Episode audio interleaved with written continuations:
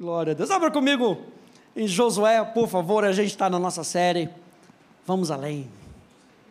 Nós vamos sair do normal, nós vamos sair do cotidiano, nós vamos sair do ponto onde nós fomos até agora para nós irmos além naquilo que Deus tem para cada um de nós. Gente, isso está queimando no meu coração.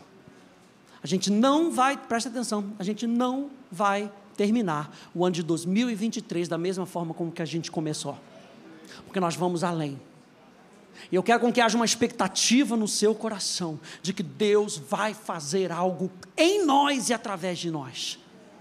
Que Deus vai fazer algo através da Academia da Fé de Ribeirão Preto. De que Deus vai fazer algo através da sua vida. De que Deus vai fazer algo através da sua família. Quem tem essa expectativa no seu coração? Que Deus vai fazer algo através da sua empresa, no nome de Jesus. A gente não vai separar a nossa vida Toda a nossa vida pertence a Ele. Tudo aquilo que nós somos pertence a Ele. Então nós temos que ter isso no nosso coração, nós vamos além. Eu não vou ficar prostrado, não. Eu não vou ficar parado. Eu não vou ser como Mical, que vai ficar olhando Davi adorando a Deus, e porque ela ficou olhando Davi adorando a Deus, ela começou a murmurar. Ela começou a reclamar. Não, eu quero fazer parte daquilo que Deus está fazendo. Eu quero fazer parte, mas quem sou eu? Pastor Hélio leu hoje de manhã a história de Gideão. Quem sou eu? Você é um homem valente, é assim que Deus te vê. Em nome de Jesus, seus olhos vão se abrir para que você veja quem você é em Cristo Jesus. E dessa forma que a gente vai avançar. E a gente está aqui em Josué, e nós vimos nas últimas semanas, número um, no capítulo 1, Deus falando para Josué, Deus dando uma direção para Josué, e toda preparação deve vir precedida de uma direção. Toda preparação deve vir precedida de uma direção. Ou seja, aquilo que Deus está falando com você é para te preparar para aquilo que está por, vir. Então vamos ouvir a voz de Deus, vamos treinar os nossos ouvidos para a gente ouvir a voz de Deus. Na outra semana a gente viu o capítulo 2, falando sobre Raabe, e a gente aprendeu que nós não devemos desprezar os improváveis, agora acrescenta, que acreditam em Deus. Porque não só são os improváveis. A história de Raabe não nos ensina que ela era apenas uma improvável, mas uma improvável que acreditou em Deus. E porque ela acreditou em Deus, ela foi instrumento de salvação. A fé de um improvável pode te ajudar na jornada, e nós vimos isso. A fé de um improvável, você pega Pedro, um iletrado, uma pessoa que era considerado um iletrado, um pescador. O que, que era um pescador naquela época? Era quase que nada. Mas Jesus chama aquele pescador, muda a vida do pescador. E o pescador de peixe se torna pescador de homens e se torna uma coluna na igreja de Deus. A fé de um improvável pode te ajudar na jornada. Eu quero ver com você hoje Josué capítulo 3. Josué capítulo 3. Tema da minha mensagem de hoje: se prepara para o milagre. Aleluia. Vira para duas, duas pessoas e fala: se prepara para o milagre. É, se prepara para o milagre. Aleluia. Aleluia. Se prepara para o milagre. A Bíblia diz em Josué capítulo 3, capítulo 3, no verso 1, diz lá que depois de toda essa história, os, os espias tinham voltado para trazer aquela o relato daquilo que tinha acontecido com Raabe, e eles terminam ali no verso 2, dizendo: "Certamente o Senhor entregou toda essa terra nas nossas mãos, e todos os seus moradores estão se derretendo de medo por causa de nós." No verso, no capítulo 3, diz então que Josué se levantou de madrugada, ou seja, Josué não ficou deitado. Josué se preparou e de madrugada ele se levanta. E tendo ele e todos os filhos de Israel partido de Sitim, vieram até o Jordão e pousaram ali antes que passassem. E aqui me fala algo tremendo, gente. O que, que eles fizeram? Eles partiram. Eles não ficaram sentados, esperando com que algo talvez acontecesse. Lembra que eles tinham uma direção. E com base nessa direção, eles se movimentaram. Olha só essa frase: não há milagre sem a ação de Deus e o movimento da nossa parte condizente com a direção de Deus. Minha chamada para você hoje, para que você veja o milagre, é vamos agir com base naquilo que Deus está falando. Pastor tem uma frase que ele diz: a voz de Deus é uma direção a ser seguida. A voz de Deus não é algo só para você ouvir, que bonito, ouvir a voz de Deus. Nossa, Moisés passou 40 dias, 40 noites naquela montanha, e ele ouviu Deus. Quando ele desce da montanha, o seu rosto está brilhando, e Moisés tem uma mensagem.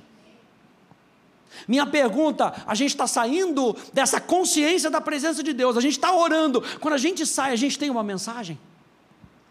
A gente tem uma direção de Deus ao ponto de mover a nossa vida e nos tirar do lugar onde nós estávamos para o lugar onde nós vamos. Deus está querendo empurrar a gente para o lugar onde nós vamos. Josué então se levanta, motiva todo o povo e fala: Vamos. E eles partiram. Verso 2: Diz que ao fim de três dias, os oficiais passaram pelo meio do arraial e deram ordens ao povo, dizendo: quando vocês virem que os sacerdotes levitas estão levando a arca da aliança do Senhor, o seu Deus, saiam também do lugar em que vocês estão e façam o quê? Sigam a arca. Ele está falando: nós partimos, chegamos ali diante, botamos o acampamento, mas deixa eu dar uma instrução para vocês. Quando vocês virem que a arca de Deus está se movimentando, sigam a arca. Mais uma vez, Josué está puxando o povo à movimentação. Saiam do lugar que vocês estão e sigam a arca. Preste atenção, a parte central dessa história, de Josué capítulo 3, é o lugar de importância que é dado à arca da aliança. O símbolo da manifestação da presença de Deus. A arca da aliança, gente, era o símbolo da manifestação da presença de Deus. E olha só, a arca da aliança representa a pessoa, a promessa e o poder de Deus. Com base nisso, o que, que Josué está falando?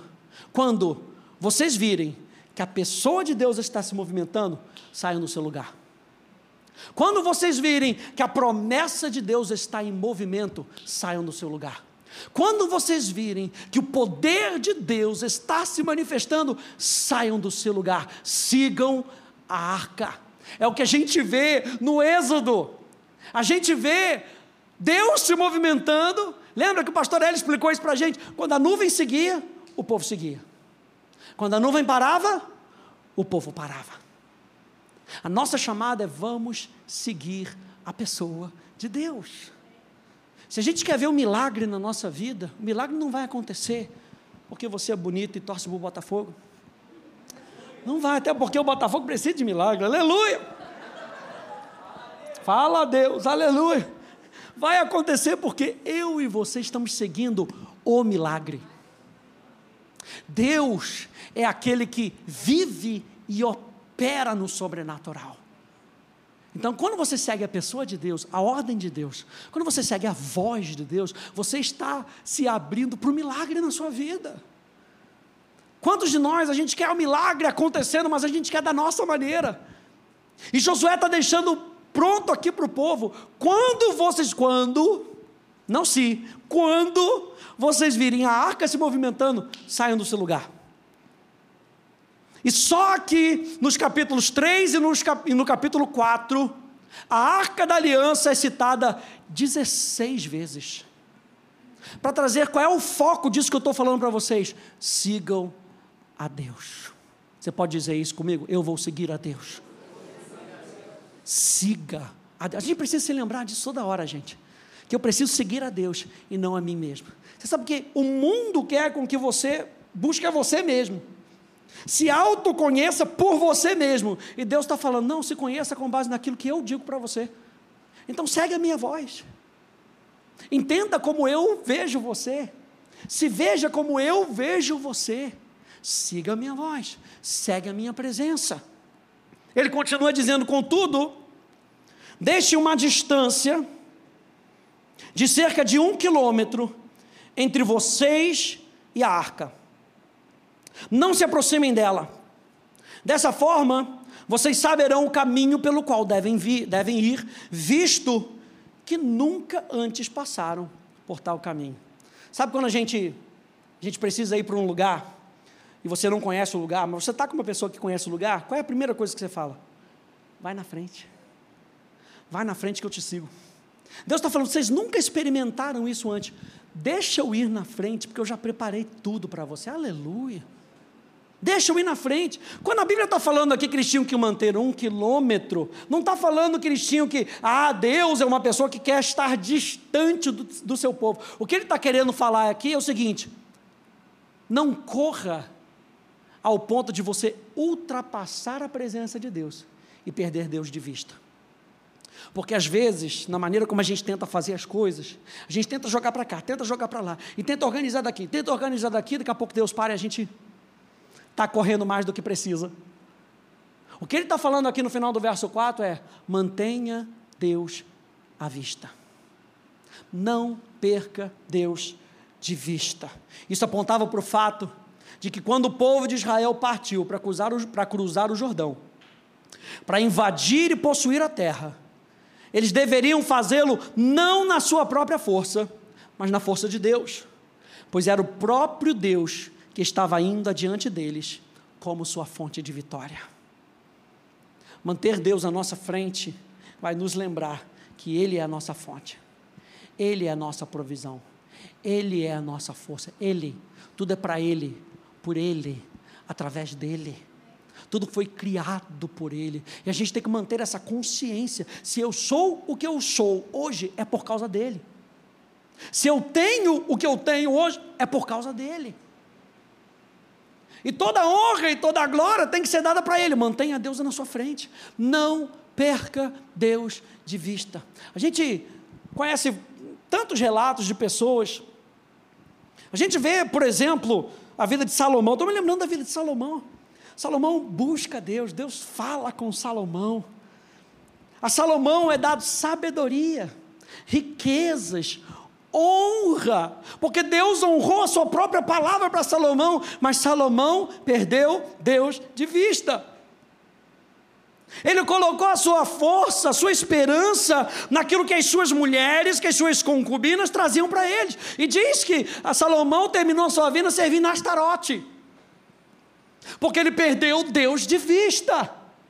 Com que a gente não pegue esse exemplo de Salomão e aplique na nossa vida com que a gente não siga esse padrão de Salomão, mas com que a gente siga o padrão de Davi, que não era perfeito, mas assim que ele entendeu que ele havia pecado, ele corre para Deus. Ele corre para Deus e se arrepende. Ele não queria perder Deus de vista. E ainda quando ele implorava pela vida do seu filho, onde é que ele estava? No templo. Ele estava buscando a Deus. Davi não correu de Deus. Davi correu para Deus. Por quê? Porque Deus estava na frente de Davi. Davi tinha espaço para ver Deus. Com que durante a nossa semana, durante a nossa vida, a gente não perca Deus de vista. A gente continue olhando para Ele, Ei, no seu trabalho. Não perca Deus de vista no seu trabalho. Não perca Deus de vista na sua faculdade, não perca Deus de vista no seu condomínio, não perca Deus de vista, Ele está na frente como a sua força e a sua fonte de vitória. Deus vai na frente. Verso 5. Então Josué, com isso em mente, dizendo para o povo, Deus na frente, ele diz ao povo: santifiquem-se porque amanhã, meu Deus, olha a expectativa de Josué. Santifiquem-se, porque amanhã o Senhor fará maravilhas no meio de vocês. Ou seja, já está para acontecer, gente. Não, fica na expectativa, gente.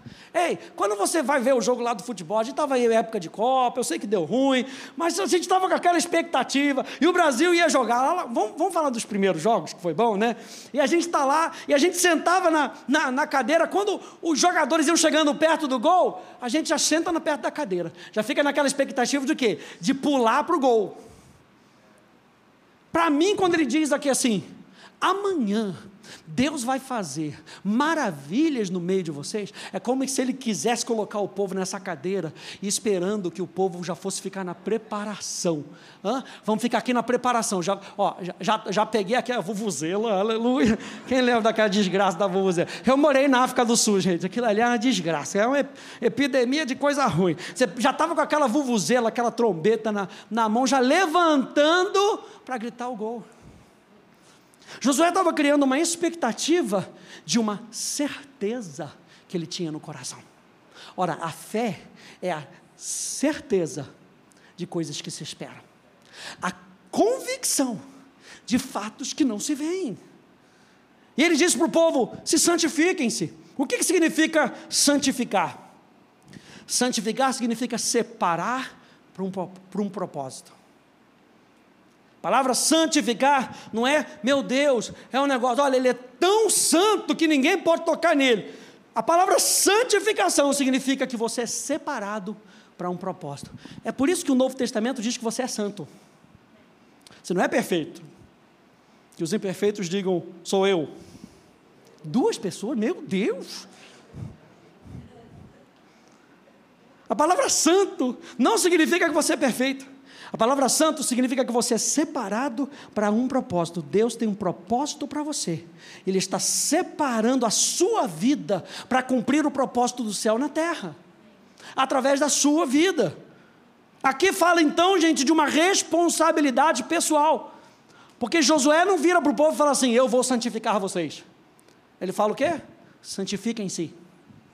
Responsabilidade pessoal do povo em se preparar com base num propósito. Lembra que se Deus nos deu um propósito, Deus nos deu uma direção, Ele está nos preparando para isso.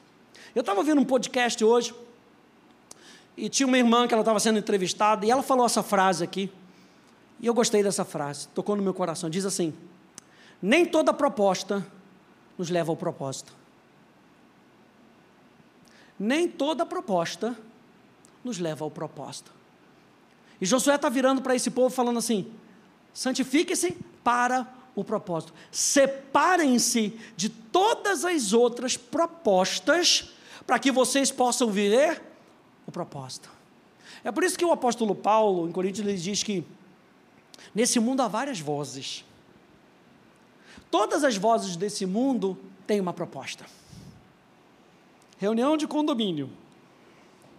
A gente tem que fazer um negócio. Tem sempre dez propostas, no mínimo. Uma diferente da outra. E às vezes nenhuma delas colabora para o propósito. Josué está falando para o povo: foca naquilo que Deus disse. O verso aqui, verso 5, está dizendo: foca naquilo o que Deus diz para você. Não aceita qualquer proposta. Pastor Eli sempre diz: o que é seu está guardado. Quem já ouviu essa frase? Pastor, já ouvi essa frase na, na Kombi, aquela Kombi, o que é seu está guardado. Talvez você já tenha dito isso para uma vingança para uma pessoa, mas não é esse, não é esse o assunto. Agora é hora da gente virar, virar para Deus e falar: Senhor, eu sei que aquilo que é meu está guardado. Então eu vou me separar para o teu propósito, para aquilo que tu tens para a minha vida. Olha só, gente, quando a gente não se prepara, adequadamente e não nos comprometemos com a direção de Deus, impedimos o poder de Deus. Você sabe que a Bíblia fala que o poder de Deus está disponível para nós. Só que quando a gente não se separa e a gente sai do propósito, a gente perde a oportunidade de experimentar o poder de Deus. E quantas vezes eu e você, nós vamos remar nessa vida na nossa força, porque a gente podia estar usando a força do Espírito Santo. Sabe aquele motor do barco que tem atrás do barco, que te empurra para frente, ao invés de você ter que ficar remando, e remando, e remando, e gastando da sua força. Josué está nos lembrando aqui que não é na sua força. Santifique-se para aquilo que Deus vai fazer e quando você se separar para esse propósito, a força e o poder de Deus vão agir na sua vida. É dessa forma que a gente acredita que o milagre vai chegar, gente. Não é esmurrando a porta, como diz o pastor Hélio. é vivendo o propósito de Deus. Josué está falando aqui para o povo: santifiquem-se e deixem Deus agir.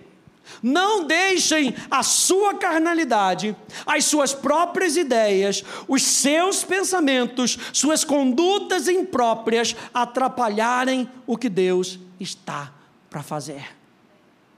Eu sempre falo muito para o grupo de música. A gente se prepara para atrapalhar menos. A gente treina para atrapalhar menos. Eu e você estamos sendo treinados pelo Espírito Santo para a gente cada vez mais atrapalhar menos aquilo que Deus tem que fazer na nossa vida. É por isso que nós estudamos a palavra, é por isso que nós oramos, é por isso que nós buscamos a Deus, para que a gente possa atrapalhar menos. O que Deus tem que fazer não é nada menos do que milagre. E milagre é a manifestação abundante de Deus. Não sei o que você deve estar passando, como você começou o seu ano, mas não espere nada menos do que milagre da parte de Deus. Não espere nada menos do que o sobrenatural da parte de Deus. Deus pode, Deus quer. A minha pergunta é: será que a gente está se movimentando com Ele? No ritmo dele? Por isso que o apóstolo Paulo fala em Gálatas: se vivemos no Espírito, andemos no Espírito. E a palavra andar ali no grego tem o sentido de você andar na cadência, como se fosse uma cadência militar. Deus vai nos dando o ritmo e Ele espera com que a gente ande no ritmo dele. Quando a gente anda no ritmo dele, a gente espera milagre e a gente tem a certeza de que Deus vai chegar com o sobrenatural. E essa é a certeza que eu e você temos que ter.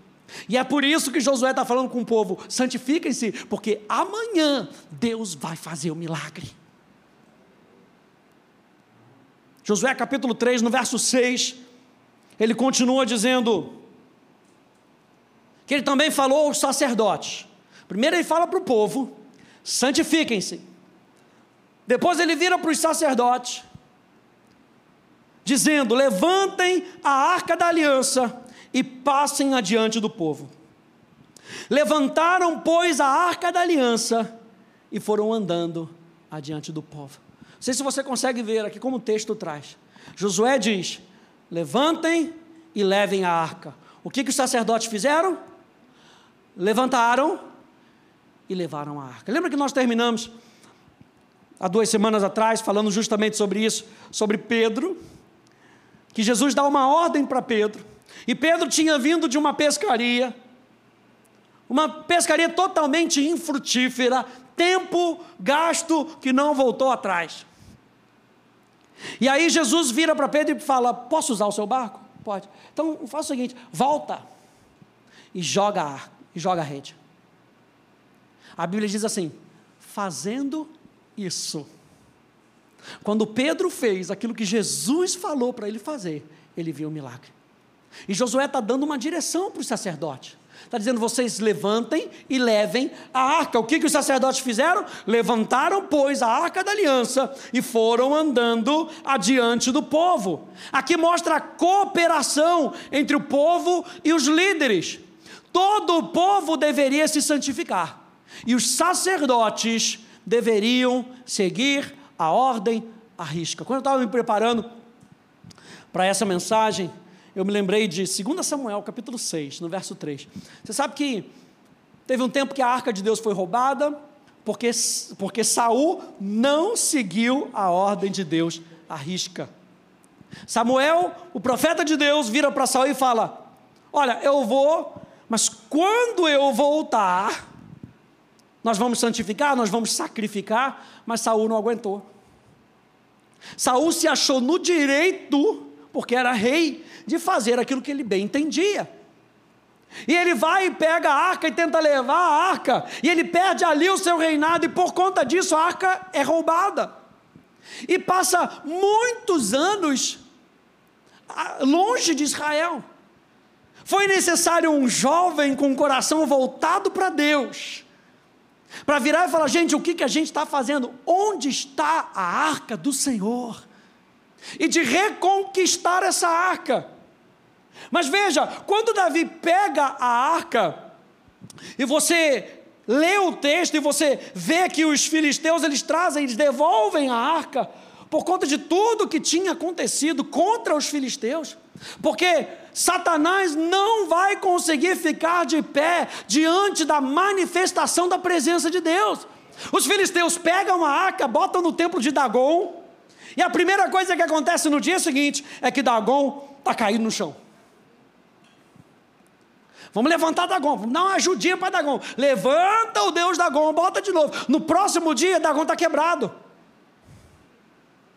Isso me diz que o inferno não pode resistir. Lembra que a arca fala da pessoa, da promessa e do poder de Deus. Satanás não pode resistir à pessoa de Deus. Quando Deus começa a se manifestar na sua vida, se você estiver totalmente rendido a Ele, todos os ídolos da nossa vida têm que cair por terra. Beleza? Ele pega, os filisteus botam a arca num carro de boi e entregam para para o povo de Israel. O tempo depois passa, Davi fala: cadê a arca? Vamos trazer a arca. Como é que Davi traz a arca? A questão é que Davi tinha que saber. Era um homem que buscava Deus. A gente não pode seguir a Deus de qualquer maneira. Deus tem os seus protocolos. Deus tem a sua maneira. E Davi deveria saber. Só que ele não presta atenção nos detalhes. A Bíblia fala que a arca tinha que ser trazida no ombro. E trazer no ombro era símbolo de governo. A arca, a presença de Deus, governa a minha vida. A arca não podia ser trazida de outra maneira. Davi pega a maneira dos filisteus e fala: Vamos trazer a arca, maravilha, olha que coisa bonita, né? Vamos trazer a arca. Nossa, que ideia maravilhosa Davi teve. Ninguém nunca teve essa ideia, estava todo mundo com medo. Vamos trazer a arca. Que bom, Davi, mas de que maneira? Vamos trazer da maneira que os filisteus entregaram para a gente. E deu ruim. Por isso que Josué está alertando aqui. Isso é claro que acontece muito mais lá na frente da história, mas Josué já está alertando aqui os sacerdotes. Ei, levantem-se e carreguem a arca.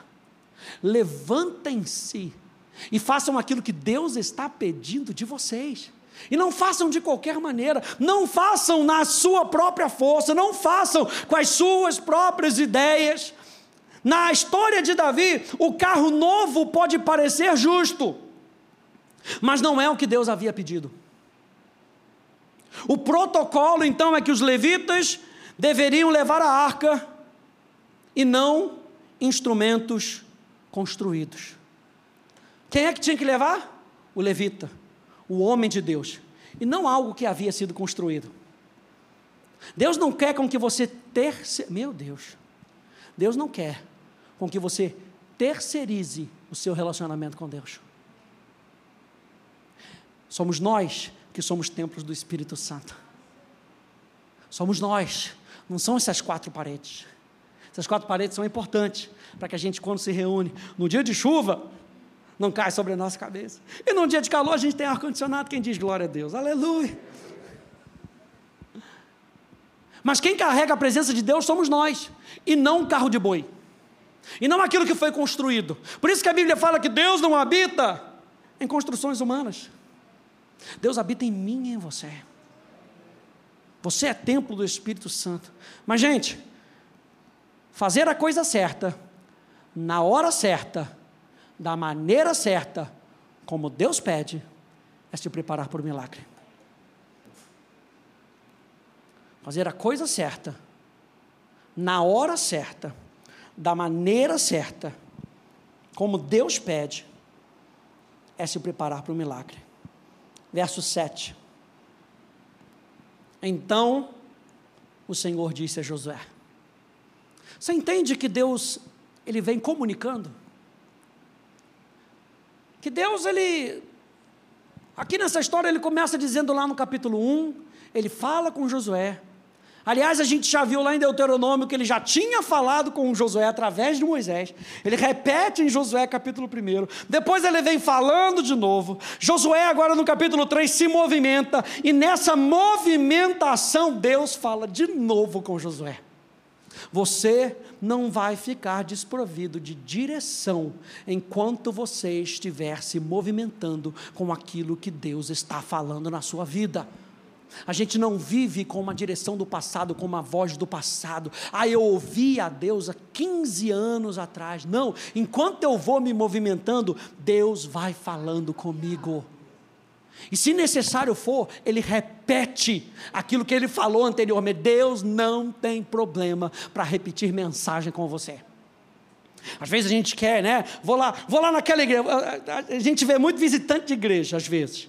Ah, eu, eu, eu, deixa eu ver aqui a sua igreja. Deixa eu ver o que, que Deus tem de novo aqui. Ah, deixa eu ver o que, que Deus tem de novo ali. Deus não tem problema em ficar repetindo mensagem. Se ele tem que dizer para você que você é lindo, ele diz 500 vezes a mesma coisa, até que você entenda. Se ele tem que tratar sobre fé, na sua vida, ele repete um milhão de vezes, até que você comece a praticar aquilo que ele está falando para você. No meio da jornada, ele continua a falar para você. Deus falou com Josué ao longo da jornada, Deus continua a dar direções. Esteja com seus ouvidos atentos enquanto você caminha. Nós temos um ano de 2023, a gente está só começando. Começando ao longo dessa jornada. Esteja atento àquilo que Deus vai falar, às pequenas direções que Deus vai te dando. Imagine como se fosse numa estrada e você soubesse que você tem que sair daqui para chegar em São Paulo. Você sabe mais ou menos qual é a estrada.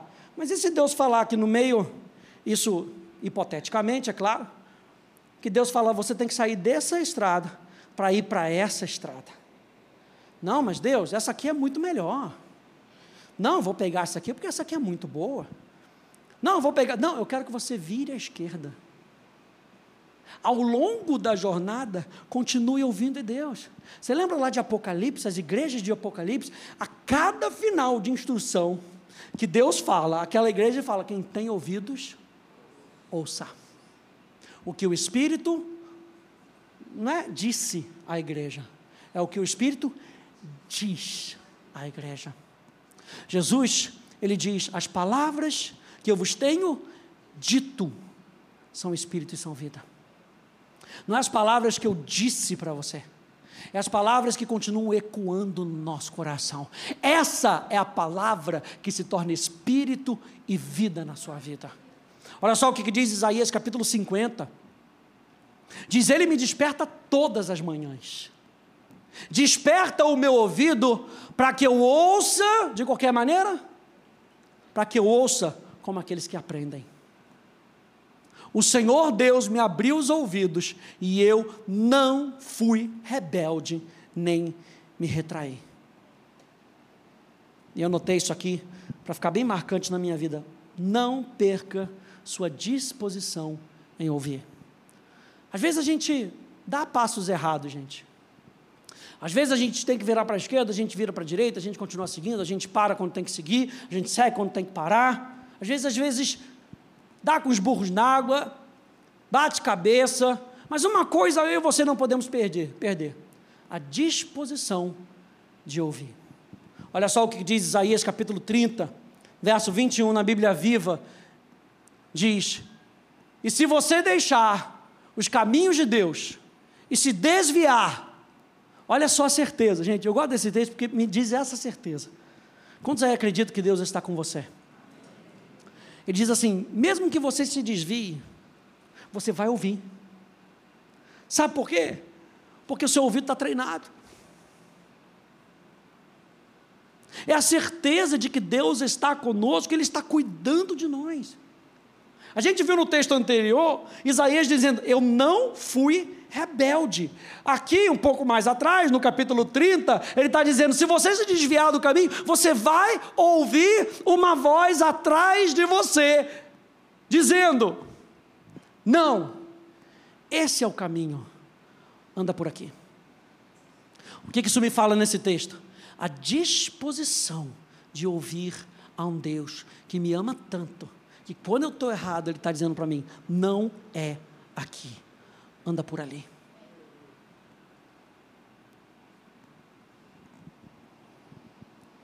O que, que então Deus diz para Josué, capítulo 7?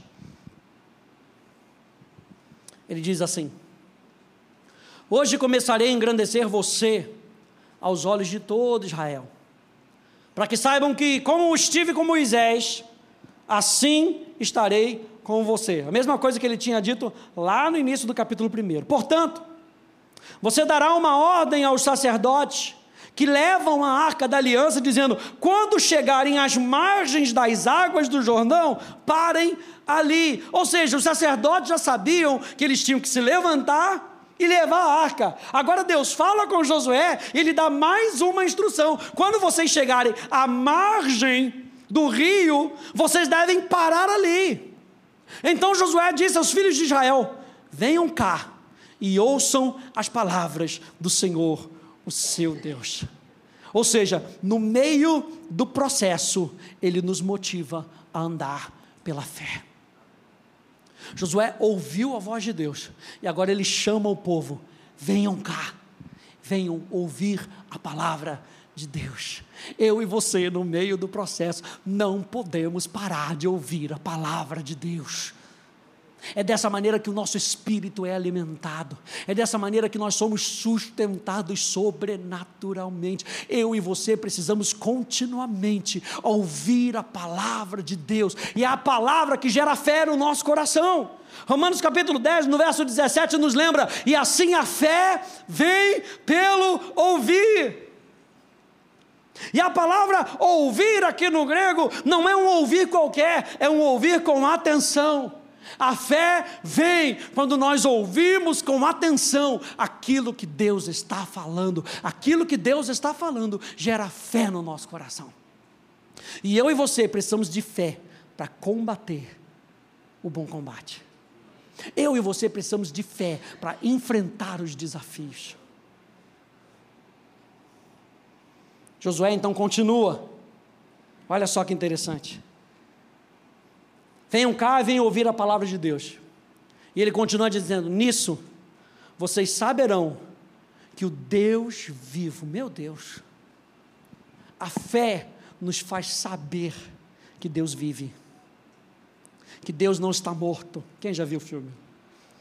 Que Deus não está morto, Deus vive, porque a fé não é uma fórmula, a fé é baseada num relacionamento com um Deus que vive. Nisso vocês saberão que o Deus vivo está no meio de vocês e que sem falta expulsará de diante de vocês os cananeus, os heteus, os heveus, os ferezeus, os girgazeus, os amorreus e os jabuseus. Ou seja, Deus expulsará de diante de vocês todos aqueles que são os seus inimigos. Ele está querendo motivar o povo. Ouçam a palavra de Deus e vocês vão saber que o Deus vivo, sem falta, diga sem falta, sem falta vai expulsar de diante de vocês os inimigos.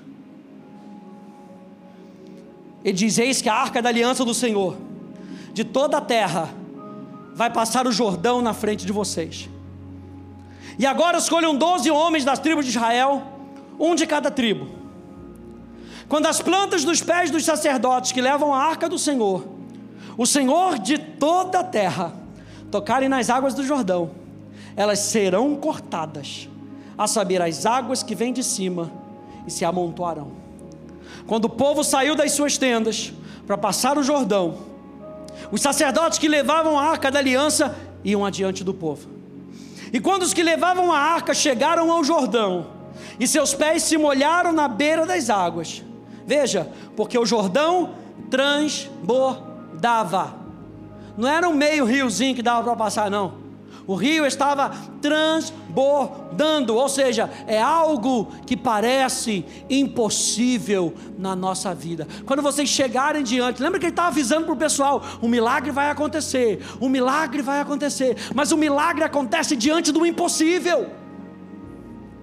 Para que a gente possa depender não da nossa força, mas da força que vem de Deus. E Josué está apontando para o pessoal: vão acreditando, porque quando vocês tocarem lá na frente, nas águas, o impossível vai acontecer. As águas estavam transbordando sobre todas as suas ribanceiras durante todo o tempo da colheita. As águas que vinham de cima pararam de correr, levantaram-se num montão, numa grande distância, até a cidade de Adã, que fica ao lado de Sartã. E as águas que desciam ao mar de Arabá, que é o mar salgado, foram com completamente cortadas. Completamente cortadas. Deus não faz meio milagre, gente. Ele faz o milagre completo. Não era para passar e a água ia diminuir. A promessa era que as águas seriam cortadas. Não espere nada menos do que milagre da parte de Deus. Não espere nada menos do que o sobrenatural da parte de Deus. Não era para a água diminuir, era para a água ser cortada. E a Bíblia diz que a água foi cortada completamente. Então o povo passou diante de Jericó. E essa expressão, diante de Jericó, marcou a minha semana. Porque Deus me falou que o milagre está diante do próximo desafio.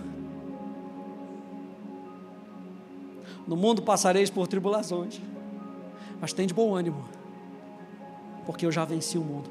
Todo milagre, o que, que ele faz com a gente? Ele cria essa expectativa, essa preparação, para que eu possa depender de Deus.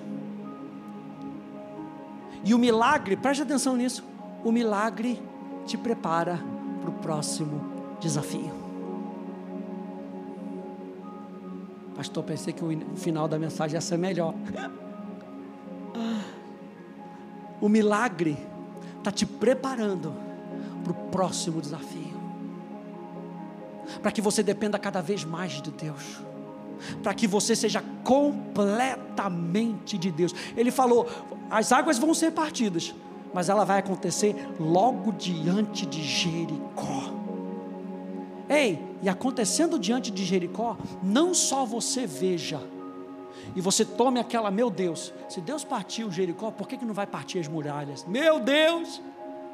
Mas pensa agora no inimigo, olhando das muralhas para o Jordão, e vendo as águas partindo sobrenaturalmente. A Bíblia já falava que eles estavam com medo. Eles devem ter entrado em pânico. Porque até o próprio inimigo vai ver o milagre de Deus acontecendo na sua vida. Mas eu e você temos que ter a consciência certa de que Deus está fazendo um milagre. A arca está diante de nós, para que a gente não se exalte, para que a gente não ache que o milagre está acontecendo por minha causa, o milagre está acontecendo para que o nome de Deus seja exaltado. O milagre acontece na sua vida como uma marca do sobrenatural de Deus, só para dizer assim: você confiou? Deixa comigo. Você está dependendo? Deixa comigo. Deus está falando para você nessa noite: confia e deixa comigo as águas vão partir completamente diante de Jericó. E aqui termina dizendo, verso 17: Porém, os sacerdotes que levavam a arca da aliança do Senhor pararam firmes no meio do Jordão, e todo o Israel passou a pé enxuto, atravessando o Jordão. Eles pararam firmes. Isso nos lembra da confiança em meio ao milagre que está acontecendo. Não, pense, pensa na situação. no momento que eles tocam, o milagre vai acontecendo, as águas vão se partindo e eles vão entrando, a arca na frente, o símbolo da pessoa, da promessa, do poder de Deus na frente, e eles param no meio do Jordão. Água de um lado, água de outro. Dava até talvez para passar correndo pelo Jordão. Não sei se o negócio vai fechar aqui no meio. Ó, pernas para aqui te quero. Vou passar é rapidinho. Sabe aquele, aquele elevador que vai fechando, que você acelera para dar aquele fininho assim, que nem dá mais, mas você tenta passar no fininho, para dar tempo de chegar mais rápido em casa. Não, a Bíblia fala que os sacerdotes pararam e ficaram firmes. A palavra firme aqui demonstra confiança. Se Deus abriu, Ele nos guarda no meio do milagre. Deus não vai te desamparar no meio do milagre. Passar no meio do milagre continua sendo impossível de um lado, impossível do outro. Isso é impossível acontecer. Impossível essas águas estarem para cá, impossível essas águas estarem para lá. Eu vou ficar firme no meio da situação, no meio da crise, porque Deus está continuando fazendo milagre. Eu dependo que aquele que começou a boa obra na minha vida há de completá-la até o dia de Cristo Jesus.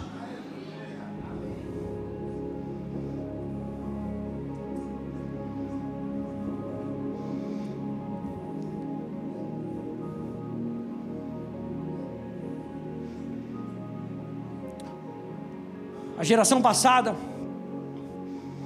ela já tinha experimentado um pouco disso. E vou terminar com essas duas passagens. Moisés respondeu ao povo: Não tenham medo, fiquem firmes.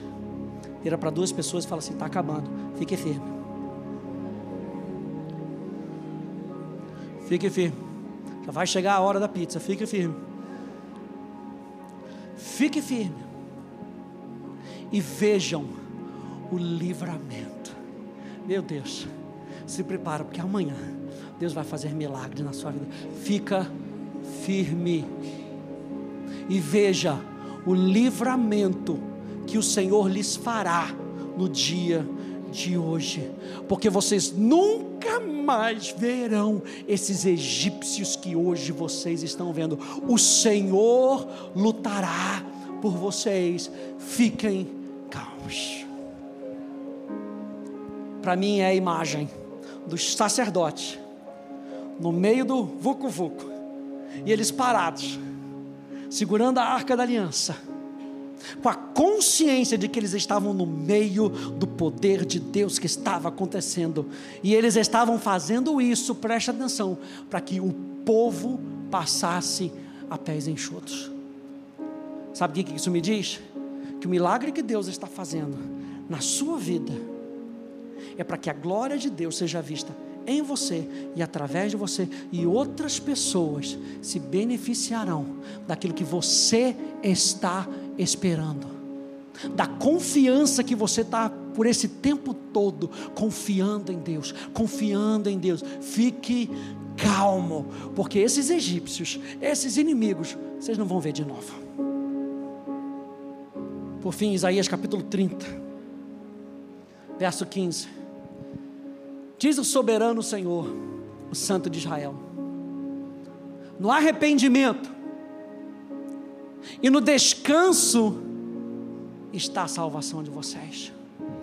No arrependimento, porque eles tinham errado.